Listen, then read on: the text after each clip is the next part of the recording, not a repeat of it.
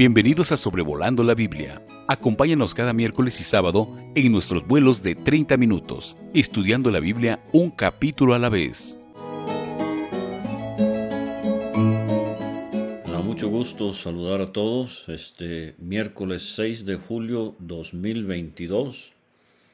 Un día muy especial para su servidor y también para David Alves Hijo Hoy llegamos al último capítulo de Deuteronomio, capítulo 34, en el episodio 189 de Sobrevolando la Biblia.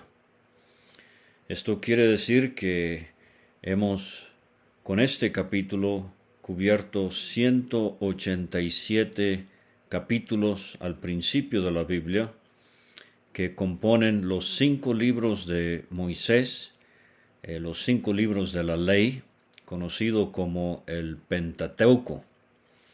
Comenzamos estas grabaciones el 20 de septiembre del 2020, así que ya casi a dos años alabamos la fidelidad de Dios, la cooperación de nuestras familias sacrificando de su tiempo para que estos episodios puedan prepararse y grabarse y también agradecidos con todos ustedes por sus oraciones, por su interés y el ánimo que constantemente eh, nos transmiten. Para mí, en lo personal, ha sido eh, un disfrute exponencial poder eh, repasar estos 187 capítulos de la Biblia.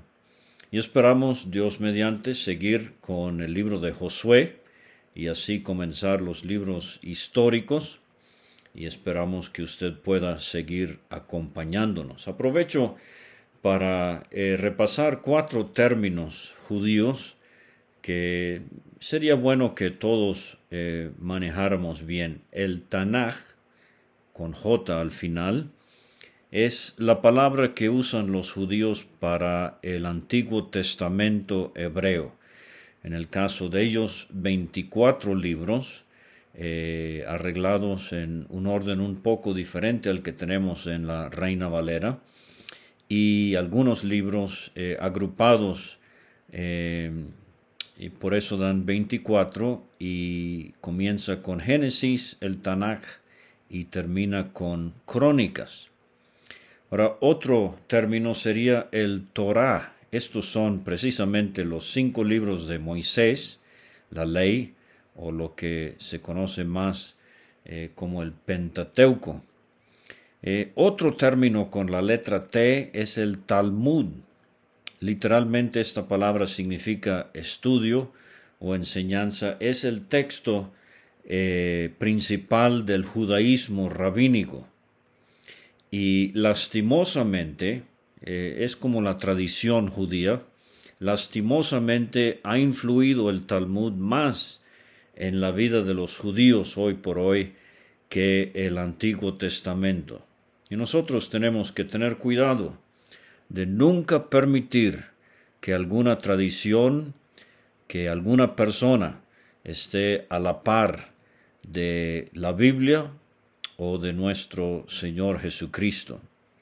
Voy a referirme hoy a la Mishnah, que es una tradición oral de interpretación de los cinco libros de Moisés, del Torah. Eh, fue escrita eh, por fin después de muchos siglos, eh, a comienzos del siglo III después de Cristo, por un rabino Yehuda Hanasí, el líder de la asamblea judía en ese tiempo, que tenía eh, temor de que toda esa tradición se perdiera. Eh, la Mishnah se considera una fuente de autoridad legal religiosa solo eh, precedida por la Torah. Entonces hoy tiene de tarea el Tanaj, el Torah, el Talmud y la Mishnah. Eh, voy a hacer referencia a el Shema más adelante, pero eso en el transcurso de la grabación. Aquí estamos en Deuteronomio 34, perdón, con eh, la muerte y sepultura de Moisés. ¿Qué trayectoria ha sido para este hombre de Dios? Comenzamos en el libro de Éxodo, viéndolo en un río, en peligro de muerte. Y ahora estamos en la cumbre de una montaña. 120 eh, años después, y Moisés va a morir en el momento preciso en que Dios quiso. Muere lleno de vigor. Muere en lo alto. Sí, como todo ser humano aparte del Señor Jesucristo, Moisés tuvo sus altibajos, pero terminó bien. Eso es lo que yo quiero para usted y es el anhelo supremo de mi vida también, terminar bien. Solamente Dios en su entierro. No hay mármol que indique el lugar, solo queda la memoria de este hombre que vivió como pocos. Cuarenta años en el palacio en Egipto, estimó como mayores riquezas los vituperios de Cristo Siguieron cuarenta años de entrenamiento en Madián y por fin Dios lo usó poderosamente, singularmente por cuarenta años como el líder que sacaría a Israel de Egipto y los traería al, a la ribera del río Jordán ya para entrar. Él no entraría, se le ha dicho esto varias veces, él sabe por qué pero él tiene tremenda visión. Vimos eh, la visión que tuvo del futuro en el capítulo 33 en cuanto a su pueblo. Pero ahora aquí va a ver la visión de la tierra prometida que se le va a dar a su pueblo. Obviamente los versículos 5 a 11 de este capítulo 34 de Deuteronomio fueron escritos por otro, porque Moisés ya ha muerto, quizás Josué, no sabemos, pero lo que sí notamos es qué elogio, eh, qué palabras para culminar y resumir la vida de este gran hombre. Nunca se levantó otro profeta como él. Claro, si Dios permite, voy a terminar hablando de cómo Moisés también palidece eh, al compararse o contrastarse con nuestro Señor Jesucristo. Pero de cierta manera, Moisés en el Antiguo Testamento y Pablo en el Nuevo Testamento tienen esto en común. Si no hubo otro profeta como Moisés, aparte de Cristo, tampoco hubo un predicador del Evangelio como Pablo, aparte de nuestro Señor Jesucristo. Mi finado padre, eh, D. R. Alves, eh, él tenía la costumbre constantemente de preparar listas de versículos de cada libro de la Biblia, versículos sobresalientes de cada libro. Y si yo tuviese que escoger uno del libro de Deuteronomio, hay varios, pero uno eh, que para mí es muy precioso es este que los judíos llaman el Shama, eh, Deuteronomio 6, versículo 4. Oye Israel, Jehová nuestro Dios, Jehová uno es. Y amarás a Jehová tu Dios de todo tu corazón y de toda tu alma y con todas tus fuerzas. Y estas palabras que yo te mando hoy estarán sobre tu corazón y las repetirás a tus hijos, y hablarás de ellas estando en tu casa, y andando por el camino, y al acostarte, y cuando te levantes, y las atarás como una señal en tu mano, estarán como frontales entre tus ojos, y las escribirás en los postes de tu casa y en tus puertas. ¿Qué hombres y mujeres seríamos para Dios si cumpliéramos el Shema? ¿Cómo serían nuestros hijos, nuestros hogares, nuestras iglesias, si este fuera el móvil de nuestras vidas, amar a Dios con todo el corazón, alma y fuerzas. Entonces dice el versículo 1, subió Moisés de los campos de Moab al monte Nebo, mil doscientos metros sobre el nivel del mar muerto, que está a, la izquierda de Moisés, eh, mirando hacia eh, el occidente, el mar muerto estaría a su izquierda, al sur unos 19 kilómetros. Eh, un observatorio ideal a la cumbre del Pisca. Eh, hay cierta incertidumbre en cuanto a estos nombres. Parece que Abarim era el nombre de la cordillera y Nebo y Pisca eran nombres de la montaña o posiblemente Nebo era el monte y Pisca era el peñasco donde se sitúa Moisés ah, antes de morir pero está enfrente de Jericó, dice nuestro versículo, ocho kilómetros está Moisés de Jericó, al otro lado del río Jordán. Y Dios le mostró, y vamos a ver que eh, va a ser en sentido contrario a la dirección que van las manecillas del reloj, le mostró Jehová toda la tierra de Galaad hasta Dan. Este es el norte. Dan estaba al pie del hermosísimo monte Hermón. Entonces Moisés mira el extremo norte de la tierra prometida, todo Neftalí y la tierra de, eh, Efraín y de Manasés. Esta es la parte central. Toda la tierra de Judá hasta el mar occidental. Moisés está mirando hacia donde se pone el sol y ve ah, en el fondo el mar Mediterráneo.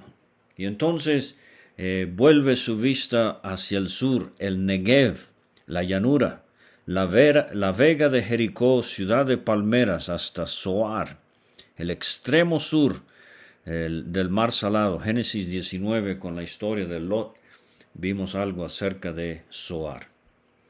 Y le dijo Jehová, versículo 4, esta es la tierra de que juré. Eh, una de las imposibilidades de Dios es de jurar por uno mayor.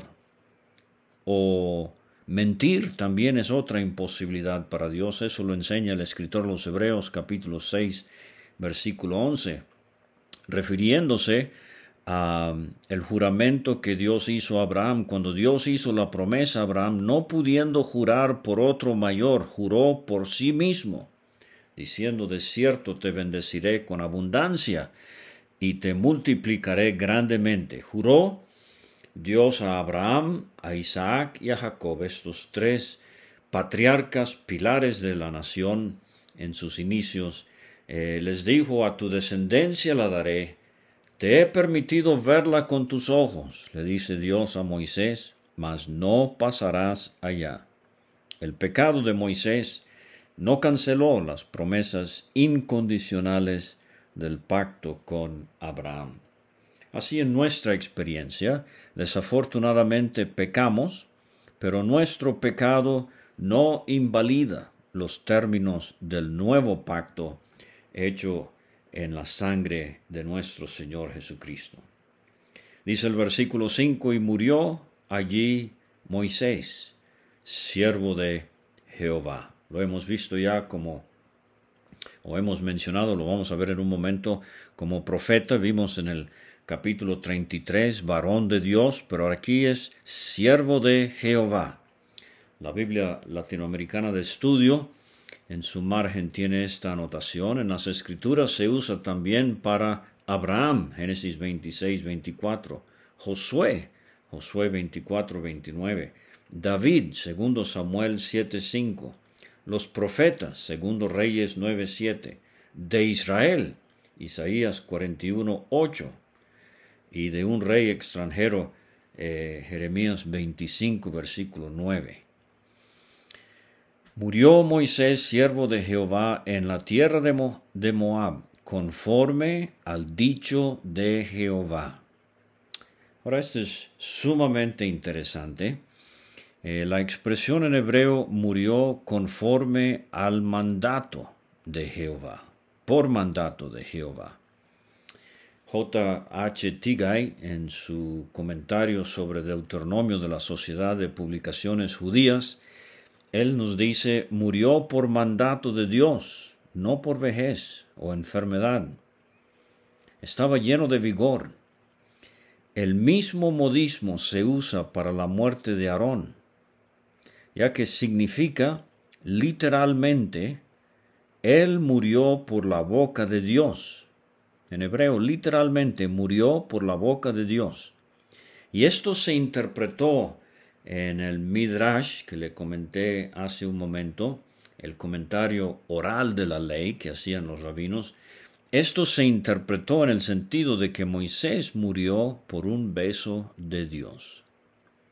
Si es así, esto es un pensamiento muy hermoso que yo extendería a todo verdadero creyente es como papá dándole el beso de las buenas noches a su hijo, a su hija, antes de partir de este mundo para emprender el vuelo a la presencia del Señor.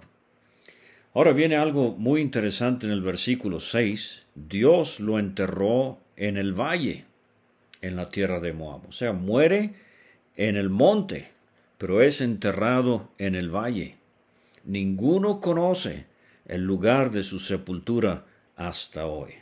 ¿Por qué? Creo que Dios anticipa que el cuerpo de Moisés sería la reliquia religiosa de toda reliquia. Sería adorado, idolatrado, el cuerpo muerto de Moisés. Y Dios evita esto lo mencionábamos cuando hablábamos acerca de los manuscritos originales, los pergaminos originales de la Biblia. No están, no los encontramos. ¿Por qué los idolatraríamos? Haríamos idólatras, eh, haríamos ídolos de los pergaminos, asimismo el pueblo de Israel con el cuerpo de Moisés. Y por eso eh, Judas 9, al final de la Biblia, cuando el arcángel Miguel contendía con el diablo, disputando con él por el cuerpo de Moisés. allá arriba en la cumbre del Nebo, el diablo hizo acto de presencia, queriendo llevarse, secuestrarse el cuerpo de Moisés. Y el arcángel Miguel intervino. Y Miguel no se atrevió a proferir juicio de maldición contra Satanás, sino que le dijo, el Señor te reprenda. Y por esto, es que Dios entonces entierra a Moisés en el valle, en un lugar donde ni el diablo sabe dónde está sepultado. Este pasaje me enseña entonces que el diablo no es omnipresente. El diablo no es omnisciente, él solo sabe lo que usted está pensando si usted lo dice en voz alta. El diablo no es eh, omnipresente, eh, él, no, él va a estar en el, en el abismo durante el milenio. Y el diablo no es omnipotente. Él eh, no puede convertir piojos, polvo en piojos. Lo vimos en Éxodo. Entonces aquí vemos, si me equivoqué, el diablo no es omnisciente. Él no sabe dónde está enterrado Moisés. Ahora dice el versículo 7, era Moisés de edad de 120 años cuando murió. Sus ojos nunca se oscurecieron, ni perdió su vigor. El hermano William MacDonald en su comentario, él nos eh, sugiere, esto no contradice el, capítulo 31, versículo 2. Este día eh, soy de edad de 120 años, no puedo más salir ni entrar Además de esto, Jehová me ha dicho, no pasarás este Jordán. Y el comentario es que la imposibilidad no era física, eh, porque estaba muy entero para 120 años, la imposibilidad era espiritual.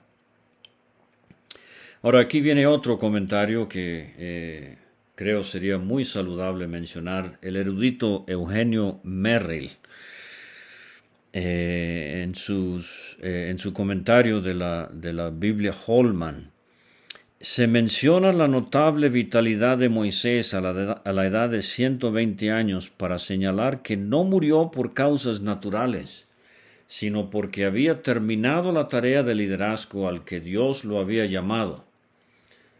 Fíjense en esto, una persona es inmortal hasta que a Dios le place dejar que su vida llegue a su fin.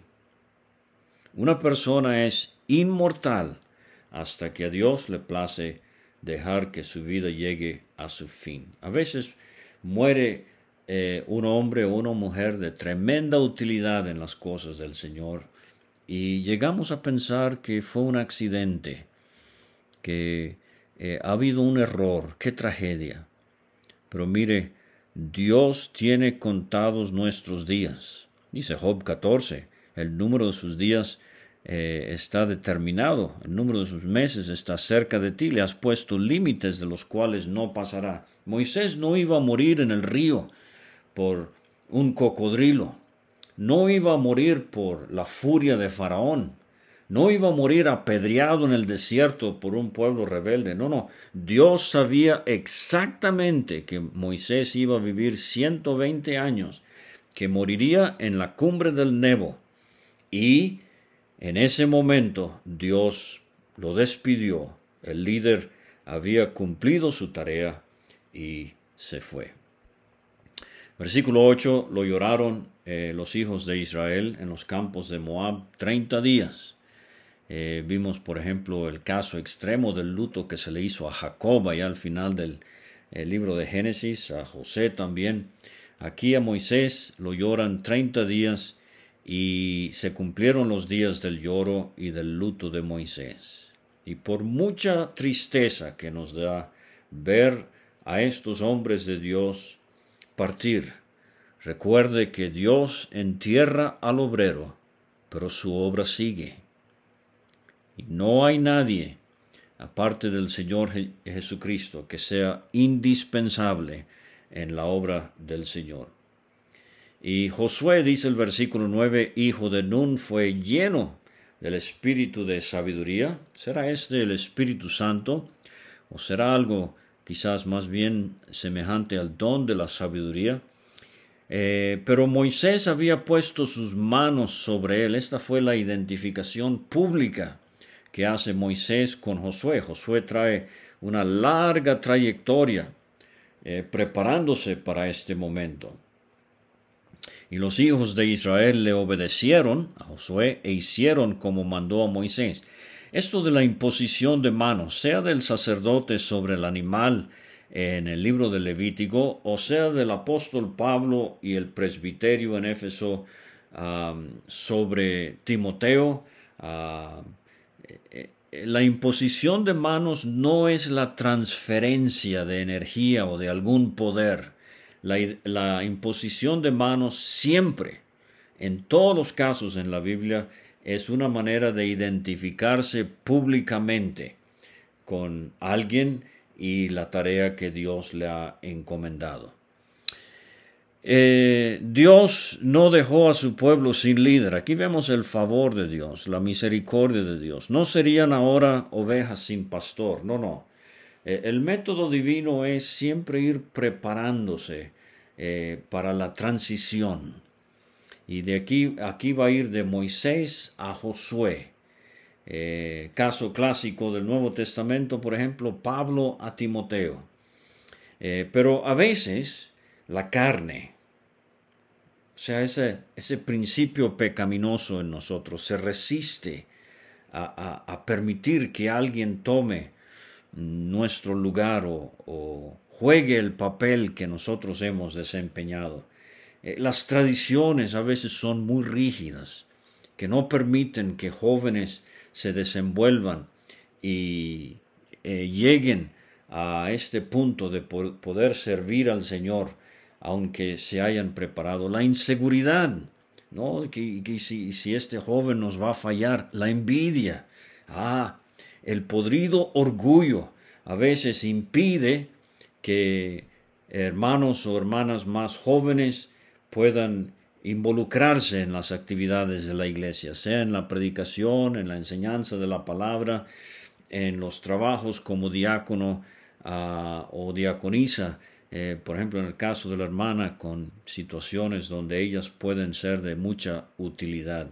Y estas cosas entorpecen el progreso, el proceso eh, de la transición y el progreso de la obra del Señor. Y aquí está el versículo 10. Nunca más se levantó profeta en Israel como Moisés. Uno, a quien haya conocido Jehová cara a cara, o sea, a quien Dios se le reveló tan claramente. Dos, eh, nadie como él en todas las señales y prodigios que Jehová le envió a hacer en tierra de Egipto, Faraón, todos sus siervos y a toda su tierra. Tres, el gran poder, los hechos grandiosos y temibles que Moisés hizo a la vista de todo Israel. Esta es una frase, todo Israel, que eh, es triste pensar que el día llegará cuando las diez tribus del norte van a ser llevadas cautivas, expulsadas de la tierra por el imperio asirio, y esto de todo Israel se va a desbaratar por siglos. Pero el día viene cuando todo Israel, dice Pablo a los romanos, será salvo y disfrutará el milenio eh, bajo el reinado de Cristo. Claro, ningún profeta se levantó como Moisés en Israel hasta que vino el Señor Jesucristo. Moisés mismo predijo esto en Deuteronomio 18. Profiese lo que dice el escritor a los hebreos. Él ha mostrado que Cristo es superior a los profetas Cristo es superior a los ángeles, Hebreos 1.2. Pero ahora en Hebreos capítulo 3, él dice, considerad al apóstol y sumo sacerdote de nuestra profesión, Cristo Jesús, el cual es fiel al que le constituyó, como también lo fue Moisés en toda la casa de Dios. Qué testimonio para Moisés. Porque de tanto mayor gloria que Moisés es estimado digno éste, cuanto tiene mayor honra que la casa eh, que el que la hizo.